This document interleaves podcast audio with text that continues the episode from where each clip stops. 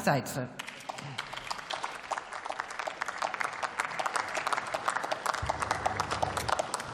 Sehr geehrte Frau Präsidentin, liebe Kolleginnen und Kollegen! Offensichtlich ist es so, getroffene Hunde bellen, Herr Otte.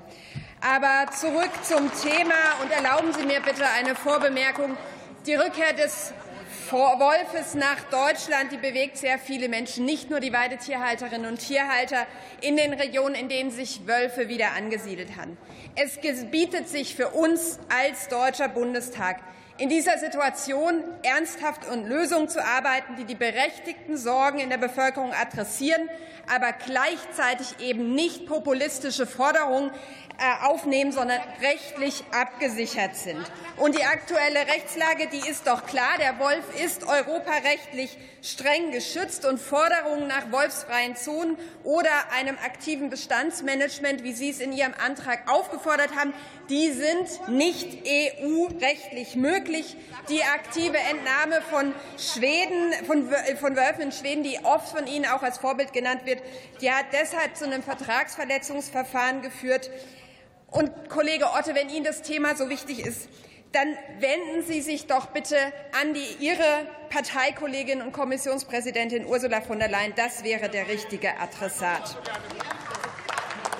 Die Entnahme von Wölfen, das wissen Sie auch, das haben wir ja gemeinsam gemacht in der letzten Legislaturperiode, die ist möglich in einem engen rechtlichen Rahmen, den uns die EU eben vorgibt.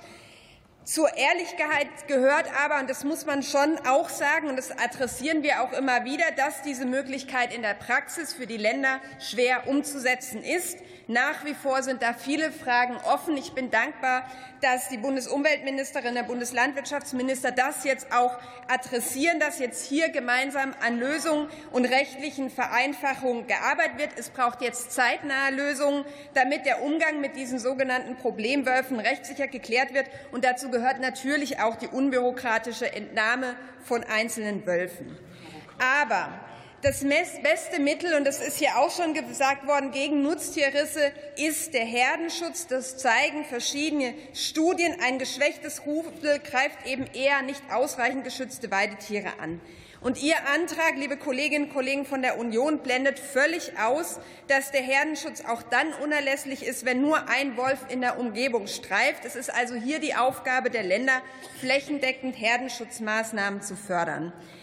Es ist auch völlig klar, dass Herdenschutzzäune auf Deichen und in Steillagen schwierig umzusetzen ist. Das negiert keiner hier.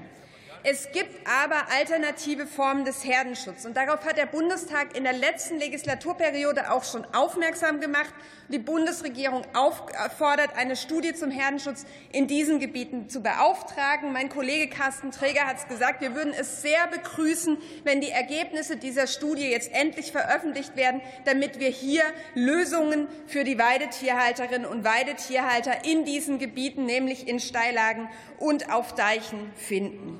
Und ein letzter Punkt möchte ich noch kurz nennen. Wir sprechen hier immer wieder vom Monitoring. Wir haben in Deutschland ein sehr gutes Monitoring. Ich glaube, es gibt wenige Tierarten, die so gut gemonitort sind und im Übrigen auch so transparent gemonitort sind wie der Wolf. Das kann sich jeder auf der Seite der DBWW anschauen. Wir haben Genanalysen von jedem Wolf, von dem wir Proben entnehmen können. Es ist aber nicht vermittelbar, warum diese Daten nur alle zwei Jahr, alle sechs Jahre an die Europäische Union vermittelt, übermittelt werden müssen, um dann dort festzustellen, wann der günstige Erhaltungszustand erreicht ist. Das ist nicht vermittelbar. Hier muss sich die EU auch äh, äh, anpassen, damit wir hier die Bestandsaufnahme und das Monitoring auf EU-Ebene glaubwürdig und transparent darlegen. Vielen Dank. Vielen Dank, Frau Kollegin. Als nächste Rednerin hat das Wort die Frau Bundesministerin für Umwelt, Naturschutz, nukleare Sicherheit und Verbraucherschutz, Steffi Lemke für die Bundesregierung.